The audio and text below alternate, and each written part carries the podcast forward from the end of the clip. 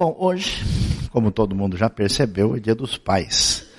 E nós vamos é, pensar e refletir um pouco sobre esse assunto, tentando ver o que, que a palavra de Deus pode nos ah, ensinar a respeito daquilo que precisamos aprender com respeito a esse assunto tão importante.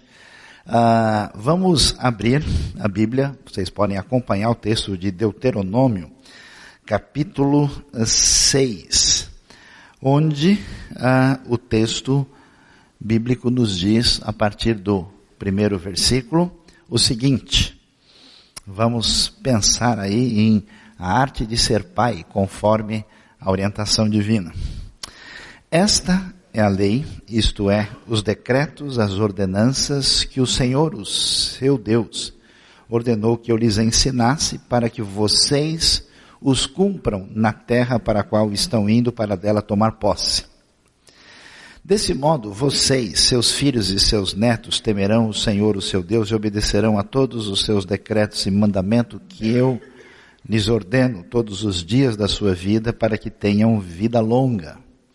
Ouça e obedeça, ó Israel. Assim tudo lhe irá bem e você será muito numeroso numa terra onde há leite e mel com fartura como lhe prometeu o Senhor, o Deus dos seus antepassados. Ouça, ó Israel, o Senhor nosso Deus é o único Senhor. Ame o Senhor, o seu Deus, de todo o seu coração, de toda a sua alma, de todas as suas forças. Que todas as palavras que hoje lhe ordeno estejam em seu coração. Ensine-as com persistência a seus filhos. Converse sobre elas quando estiver sentado uh, em casa, quando estiver andando pelo caminho quando se deitar e quando se levantar. Amarre-as como um sinal nos braços e prendas na testa, escrevas nos batentes das portas de sua casa e em seus portões. Nós estamos sempre pensando na nossa sociedade em como podemos e devemos ter uma vida melhor. Essa ideia, né, que os estudiosos chamam de autotranscendência, que é de tentar ir além de si mesmo, como ter uma vida melhor, como ter uma vida mais alegre, feliz, farta, cheia de realizações e muitas coisas boas. Que a nossa sociedade tentou resumir, não sei se conseguiu corretamente, na palavra sucesso. Nossa, é uma pessoa cheia de sucesso, bem sucedida. Como é que funciona isso? E à medida que o tempo passa, eh, as pessoas tentam fazer uma avaliação eh, de como é que a gente consegue uh, descobrir os elementos que permitem essa vida mais bem sucedida, mais plena, mais feliz. E é interessante porque muitas vezes as pessoas acreditam que a solução das nossas dificuldades e, vamos dizer, obstáculos para chegar nessa uh, circunstância tem a ver com o sistema que está à nossa volta. Se o sistema for bom, todo mundo irá bem. Se o sistema for negativo, aí as coisas se complicam. Mas isso dificilmente pode explicar muita coisa porque a gente vai ver que às vezes num só sistema você encontra gente extremamente bem sucedida em algumas coisas e ao mesmo tempo essa pessoa se torna uh, muito mal sucedida em outras áreas. E o mesmo sistema tem gente tentando destruir a sua vida e tem gente que tem, como dizia o antigo legião urbana, fala demais por não ter nada a dizer. Então, a coisa assim parece meio complicada. Tem gente que acha que nós temos uma solução que faz a diferença na vida bem-sucedida da pessoa é educação. E muitos pais hoje têm até uma neurose de educação. Coloca os filhos para estudar aos três anos de idade. Eu visitei o Japão, visitei a Coreia do Sul, conversando com as pessoas, falaram das sociedades ali extremamente competitivas e muito produtivas hoje que estão em crise, em que os pais querem colocar os filhos quase que 16, 15 horas por dia estudando. O menino vai aprender natação, vão lá tocar um instrumento, vai fazer a melhor escola da cidade, aprender de preferência mais duas línguas, e essa luta competitiva que também faz parte de boa parte da nossa sociedade produtiva, às vezes vive um, gera uma certa neurose, e nesse processo muita gente vai cambaleando pelo caminho. É interessante que nesse processo de tentar uma vida de plenitude de bem-estar, quando se faz um levantamento, alguns estudos sociológicos mais recentes têm descoberto uma coisa interessante, que grande parte dos problemas difíceis de resolver na vida de muita gente tem a ver com a relação com seu pai. E grande parte dos aspectos positivos e favoráveis que explicam um sucesso mais pleno e completo tem a ver com a relação com o pai. Tem sido descoberto que as pessoas mais bem-sucedidas do mundo têm esse impacto de uma figura paterna positiva e significativa. A família, preste atenção, é mais poderosa do que a educação. Isso é interessante, porque a pessoa vai lá na frente, depois de ter desenvolvido tanta coisa, mas as suas relações internas estão tão prejudicadas que nem sempre esse sucesso conduzirá a pessoa ao bem-estar.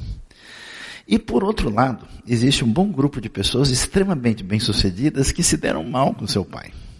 Mas por alguma razão, durante um processo na vida, através de uma a, a ação de redenção dessas dimensões quebradas, ah, num processo de recuperação, muitos órfãos são pessoas extremamente bem-sucedidas no mundo.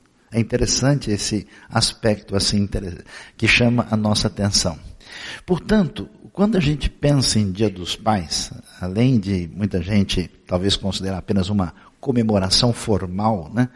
ou simplesmente mais uma data para a gente comprar um presentinho, a gente precisa entender a dimensão que isso tem na família, ah, no papel, na responsabilidade da pessoa ah, diante de Deus, numa espécie de grande missão que precisa ser pensada e repensada, porque se eu não parar para pensar sobre isso e não agir coerentemente, intencionalmente, eu vou inconscientemente repetir a modelos e posturas que eu recebi sem nenhuma crítica na minha vida.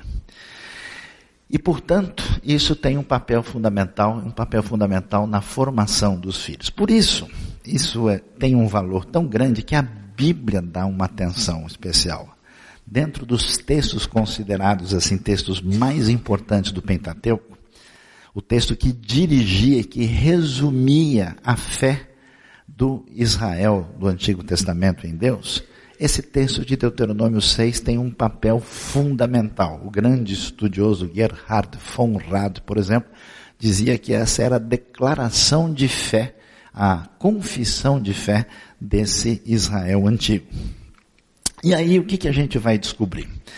Vai descobrir que a direção de Deus, a relação amorosa, orientadora e que nos dá identidade da parte de Deus tem a ver com as suas ordenanças, as suas instruções, os seus mandamentos. Que para muita gente pode parecer simplesmente uma espécie de lei exigente, mas não é assim. Essa orientação divina, ela nos ajuda a definir a nossa própria identidade. Né? Você, você não é uma divindade. Né? Você pode até achar que você está com essa bola toda, a sua a sua neurose constante, a, a sua postura é, estressada, essa, essa fantasia de que você tem tudo sob controle e quando escapa da sua mão você fica nervoso demais, é uma maneira estranha de tentar provar para si mesmo de que você é divino, mas isso simplesmente não é verdade. Por isso, existe uma chamada de Deus para a gente submeter aquilo que deve ser a nossa referência, que é a direção divina. toda pessoa vai se submeter a alguma coisa. Ou submete-se aos seus caprichos e fica um sujeito mimado, ou se submete aos outros e vira síndrome de satélite, o consumista de Jesus, ou ele se submete a uma direção maior, que é a direção divina. Então existem caminhos para serem trilhados na vida, existem diretrizes que serão diretrizes muito valiosas. E isso é apresentado aqui. Deus definiu leis, decretos e ordenanças que seriam tão relevantes e importantes para a comunidade da fé.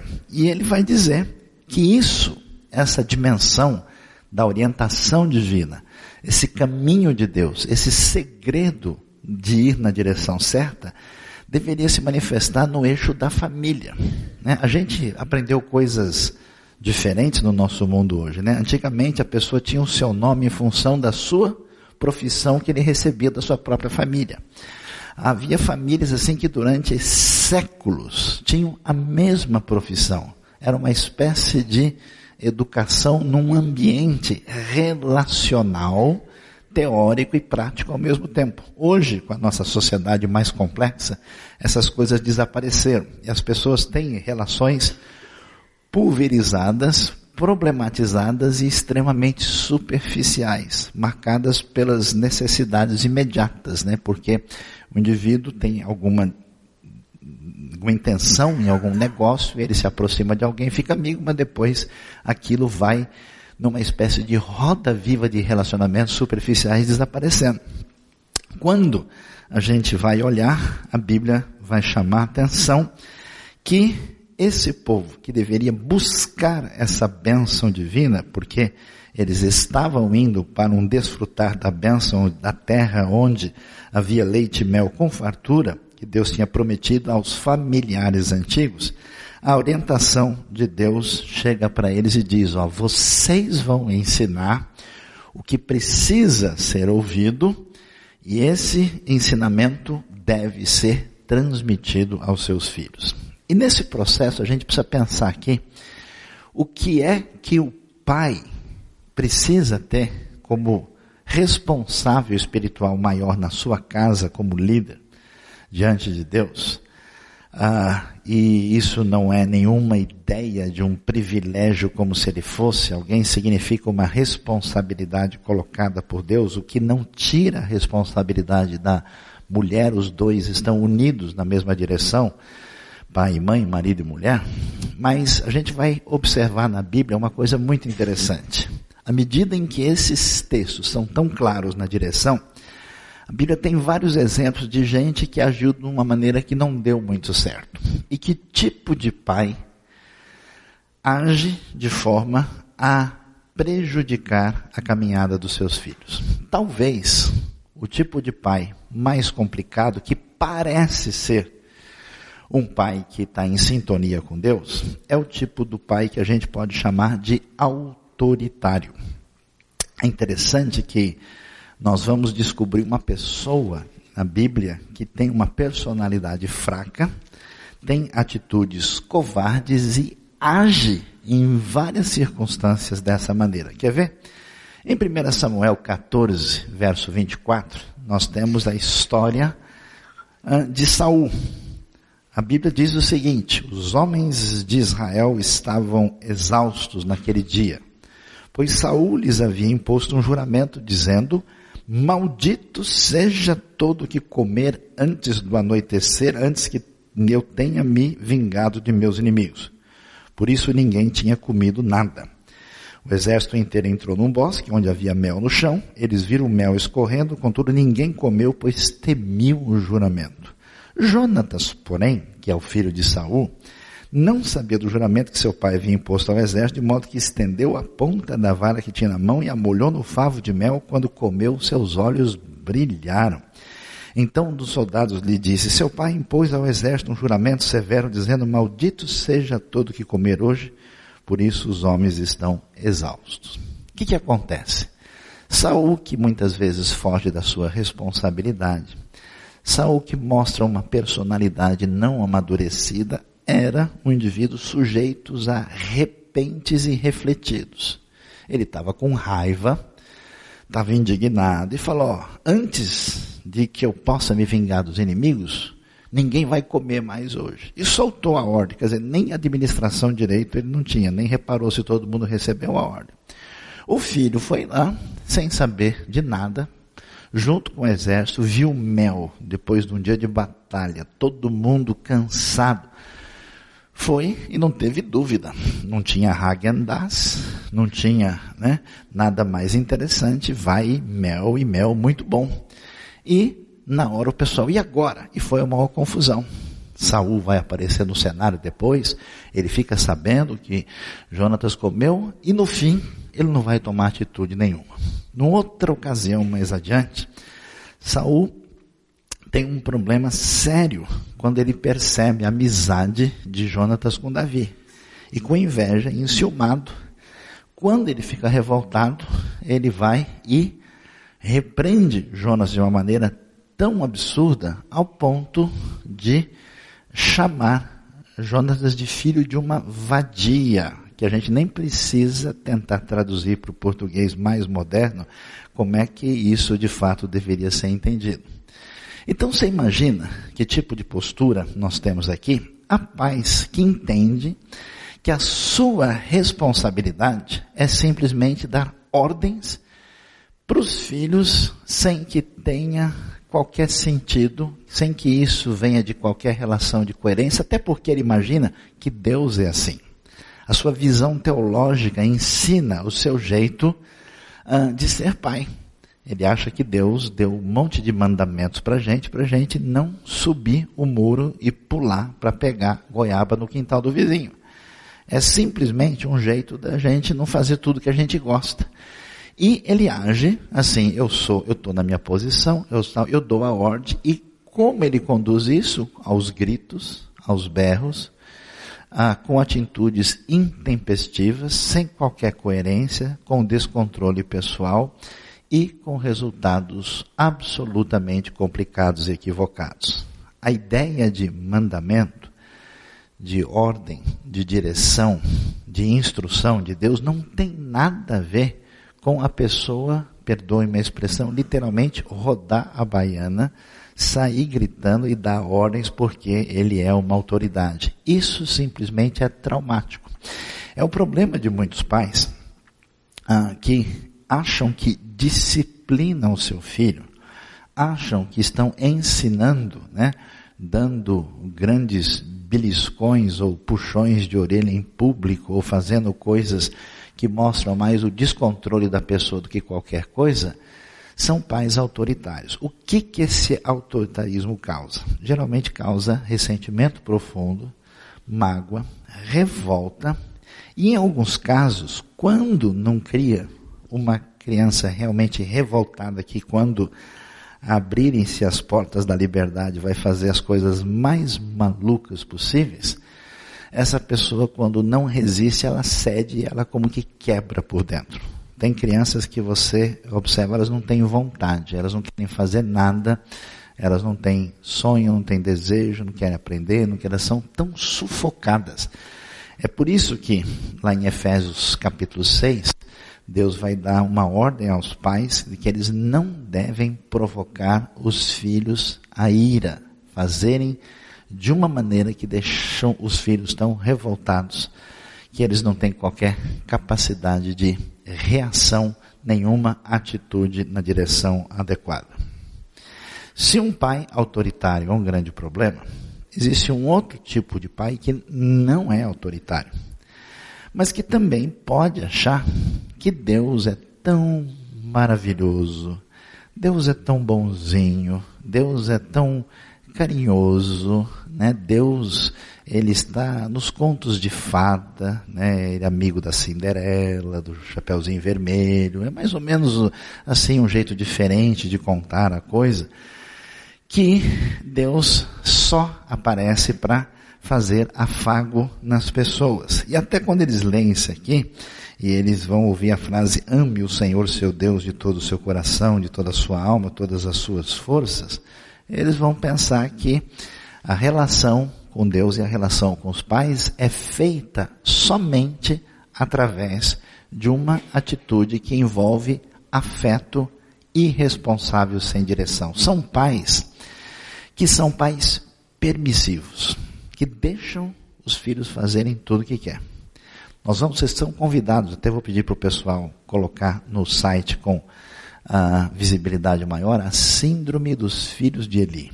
Eli era uma pessoa de Deus, era um indivíduo que conhecia a palavra de Deus, que atuava como sacerdote lá no tabernáculo quando estava em Siló, e a Bíblia diz que ele nunca repreendeu os seus filhos. A coisa chegou no nível assim absurdo. Eles desrespeitavam o sacrifício, não estavam nem aí.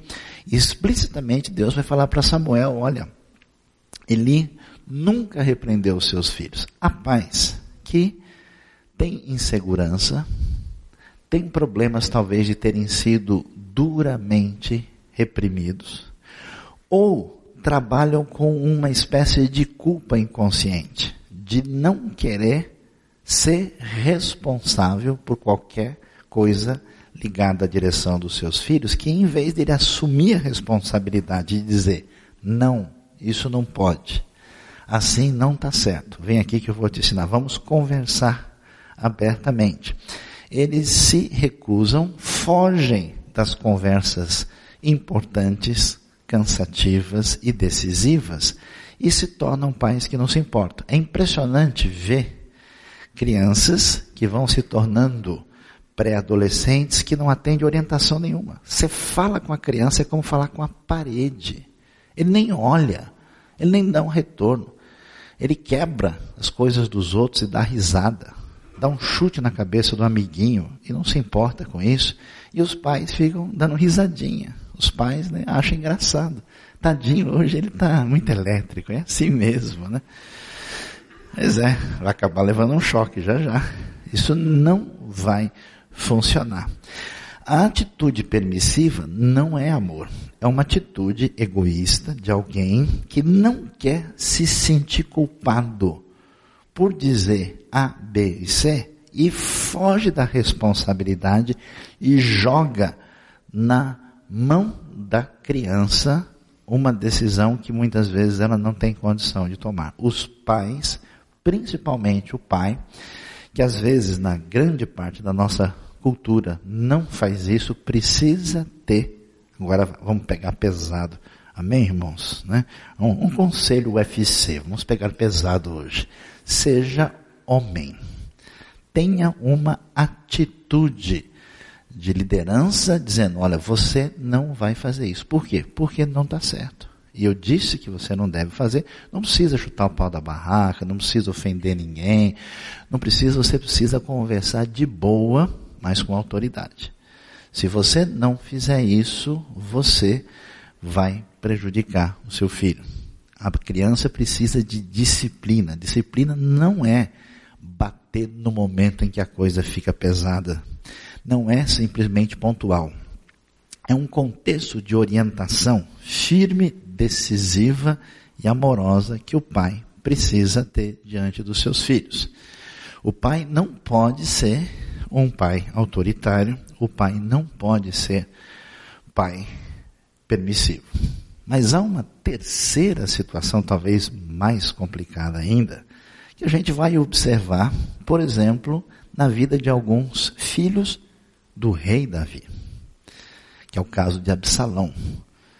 É o pai que consegue juntar o que há de ruim no caráter permissivo e no caráter autoritário, que junta tudo, faz uma péssima vitamina mista, que é o pai absolutamente negligente. Negligente não é a pessoa que simplesmente deixa uh, de dar uma repreensão uh, porque ele se sente culpado. É aquilo que envolve um abandono completo uh, dos, do pai principalmente do pai em relação aos próprios filhos. pai negligente, a pessoa, às vezes existe hoje essa atitude na nossa sociedade problemática do pai que abandona a família. Ele acha qualquer caminho por aí e simplesmente, né, na hora de ter o filho, achou interessante agora ele está se sentindo incompreendido, aí ele buf, vaza no mundo.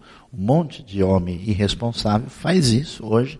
Infelizmente, a nossa sociedade, supostamente tão né, libertária e favorável às pessoas que estão em sofrimento, acha que ele está dentro do seu direito. Fiquei assustado ao ver uma discussão jurídica que se levantou em Portugal, onde alguns homens estavam ah, entrando com ação com o direito de abandonar os seus filhos. Qual é o argumento? Se as mulheres têm, pela lei, direito ao aborto, os pais também podem ter direito de não querer saber dos próprios filhos. Uma loucura. Então, essa atitude narcisista e egocêntrica de abandono completo, ela se dá, às vezes, com o, o pai fazendo isso, ou então, talvez até estando presente fisicamente, mas com total desinteresse na relação pessoal com seus filhos, na condição como é que eles se encontram, na caminhada deles e no progresso e no desenvolvimento deles. Por isso, a Bíblia coloca que a chave de caminhada e desenvolvimento da vida dos filhos está principalmente nessa relação familiar saudável, nessa vida que produz uma comunidade saudável nessas pequenas comunidades chamadas família. E a gente vai ver como é que o texto lida com isso. É muito interessante o que ele vai dizer. Ele diz o seguinte: ele proclama a grande verdade, a verdade mais importante que Israel precisava ouvir no mundo de deuses falsos que eram representação dos descaminhos humanos narcisistas e perversos. Uma espiritualidade doentia, marcada pela culpa, marcada pelo medo, o caminho perverso da idolatria. Ele vai dizer, ou oh, só Israel, o Senhor nosso Deus é o único Senhor. E é interessante, como é que a gente se relaciona com Deus é a maneira que vai pautar o nosso relacionamento com os outros e com a nossa família. Tem gente que fala, ah, o Antigo Testamento só tem lei. Jesus é que ensinou a gente a dar um abraço nos outros. Vamos ler de novo. Qual é a ordem? Ame o Senhor seu Deus de todo o seu coração. Ou seja, a relação com Deus é uma relação completa. Amor envolve obediência, toda pessoa que você tem uma afetividade especial, você escuta de maneira diferenciada. Quando você bloqueia uma pessoa, a pessoa fala, você não está mais nem aí. Amar significa ouvir e obedecer. Amar significa ter, além de uma relação de receber o que aquela pessoa tem a dizer, de estabelecer um vínculo emocional sustentável e prolífico. Então, amar a Deus significa receber a Deus no íntimo do coração, de modo que a disposição da vontade está a serviço de Deus. E amar significa colocar a vida na caminhada na direção do desejo de Deus. Então, o convite é para essa relação próxima. As pessoas não querem amar Deus, querem seguir os seus mandamentos para ganhar bombom depois querem pagar a mensalidade do clube celestial, querem cumprir a obrigação religiosa. Deus não está nem interessado em nada disso. Deus quer você. Deus quer a sua vida. Deus quer o seu coração.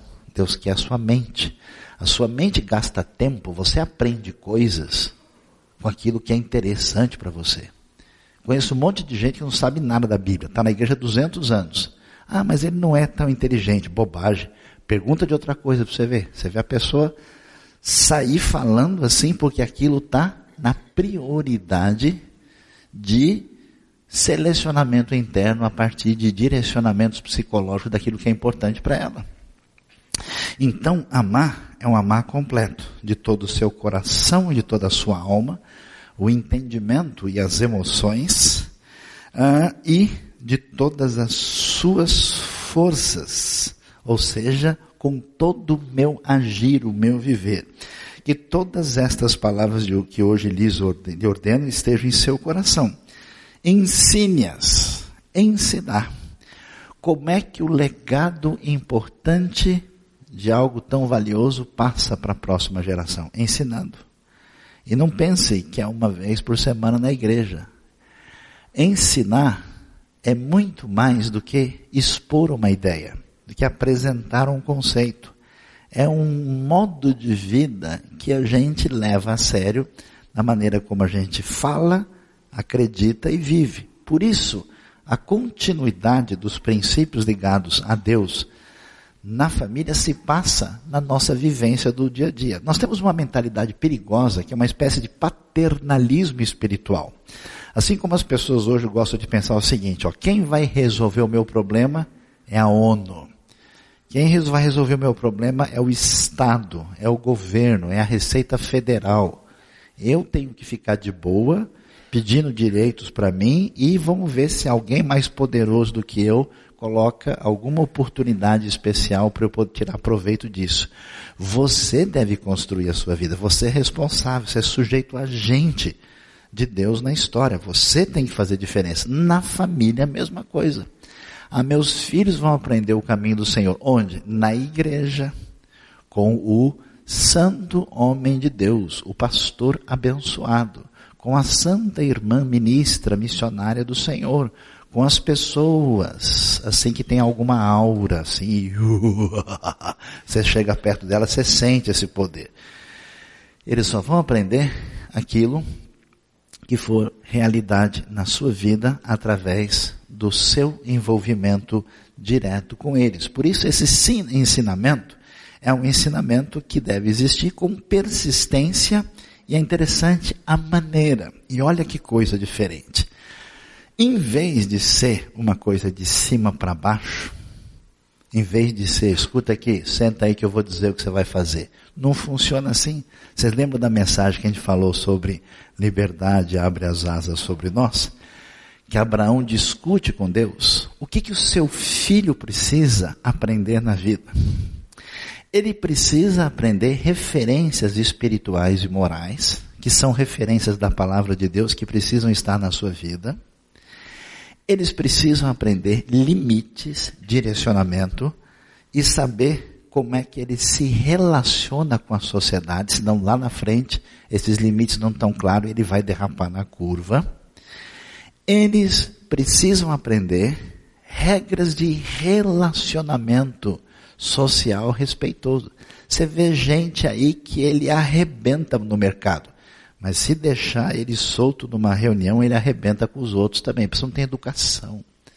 O sujeito é mal educado. Ele é um, um, um zagueiro bruto que no momento de fechar um negócio, ele queima o filme, literalmente. A pessoa fala, ah, ainda bem que ele não veio hoje, senão essa reunião ia ser um problema. A pessoa tem muito capaz, mas ele não aprendeu a ter convivência relacional adequada. Você sabe que isso hoje a sociedade tardiamente resolveu chamar de inteligência emocional. E é interessante, essa pessoa precisa aprender a desenvolver a sua responsabilidade na vida. Ele precisa assumir isso e tomar uma postura vencendo os seus próprios medos no caminho da boa direção. E como é que a gente faz isso? Conversando de boa. Não é pelo caminho místico, e ensinarás essas palavras aos seus filhos por meio de reuniões ungidas e abençoadas, fazendo hu, hu, hu, e eles então receberão calor nas mãos e serão felizes para sempre. Nada disso. Não aparece com a ideia de eles devem receber, senão a cobra vai fumar. Também não tem nada disso no texto. Senão o bicho vai pegar. Ou vai ou racha, ou arranca a tampa da caixa. A gente vai mostrar como é que se resolve isso agora. Não. Olha como é que esse caminho se dá. Se dá através de uma conversa informal. Muito de boa. Permita que o seu filho questione você. Converse com ele com opiniões diferentes. Dê liberdade. Quem não tem liberdade de ação nunca desenvolve responsabilidade, nunca consegue caminhar sozinho, fica chumbado, fica apagado, fica detonado. Então, o caminho é assim, converse sobre elas quando estiver sentado em casa. Quando estiver andando pelo caminho, quando se deleitar e quando se levantar.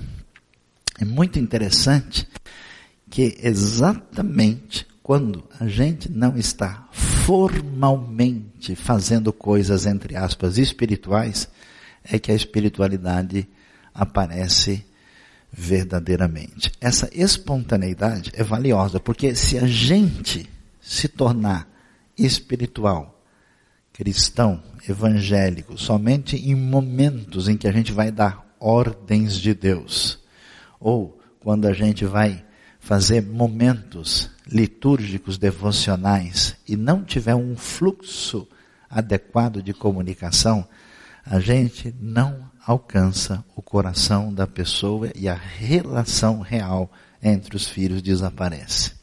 E o texto vai dizer uma coisa muito valiosa, que é importante para a gente e que foi literalmente preservado na tradição judaica. Por exemplo, ele diz o seguinte: essas coisas importantes que eu estou ensinando, você deve fazer o seguinte: amarre como sinal no braço, prenda na testa, escreva nos batentes das portas da sua casa e nos seus portões. Quem já foi numa casa judaica sabe que na porta tem um negócio assim, né? Meio transversal, com uma letra que parece um garfinho, que é um shin de Shaddai poderoso, aquilo chama-se mezuzá.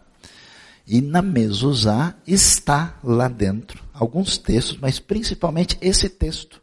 Eles pegam literalmente essas palavras que eu ensinei a vocês, vocês coloquem nos batentes da porta. E eles colocam lá. E diz o seguinte, que você deve prender com um sinal no braço e na testa. Eles colocam, né, aquilo que é chamado de filactérios, uns tiras de couro, para fazer com que o mandamento que fica numa caixinha seja amarrado aqui, né, perto dos braços, a ideia é para ficar perto do coração.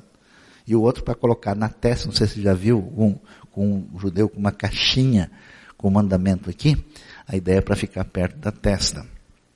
A maneira literal não garante que o entendimento dos textos vai atingir a vida de todo mundo, mas o sentido disso era tenha um ambiente suficientemente motivador e que esteja sempre lembrando a todo mundo na sua casa, principalmente os seus filhos, qual é o caminho do Senhor. O ambiente é motivado. Tem lugar que você vai, senta numa casa, você vê que o ambiente motiva numa direção. Eu fui numa casa, eu vi umas coisas tão estranhas assim, insetos gigantes assim, uh, meio esquisitos, algumas esculturas assustadoras. Eu não sabia se era casa ou se era um trem fantasma. Eu fiquei na dúvida né? Ali era realmente um, um lugar que motivava numa outra direção. Há pessoas que são fanáticas por esporte. Ele vai achar engraçado e estranho isso. Mas você entra na casa dele, a bandeira do time, é não sei o quê. A prioridade decora tudo. Então, o nosso ambiente em casa, que referência traz? Não só em termos de decoração, em termos de postura, de relação, que tipo de atmosfera a gente respira. A sugestão do texto é muito clara. Isso deve trazer essa ideia tão importante da orientação do Senhor. Lembre-se que a gente caminha na direção errada. A gente acha que as coisas importantes do mundo são coisas grandiosas. São modelos maravilhosos. É o último software de última geração. É a grande descoberta do sistema que resolve tudo. A Bíblia nos diz que coisas grandes se constroem com coisas pequenas. É um bisturi, é um aparelhozinho pequenininho que vai trabalhar para fazer com que a pessoa que pode morrer venha receber a vida. É aquilo que a gente considera muito pequeno que faz toda a diferença. Algo que aparece que tem proeminência não quer dizer que seja vital e valioso. E a Bíblia diz: se a gente investe na qualidade nesse sentido, esse filho estará garantido espiritualmente, poderá estar. Não quer dizer que necessariamente ele vai atender, assim como Israel não atendeu. Ele pode estar munido espiritualmente, ele pode estar munido motivacionalmente, psicologicamente, com capacidade para que ele faça diferença no mundo de hoje seja bem sucedido, uma alegria para a sua família e venha de fato representar aquilo que o reino de Deus deve representar nesse mundo. Que Deus nos ajude, nos abençoe e nos dê um Feliz Dia dos Pais nesta manhã. Amém?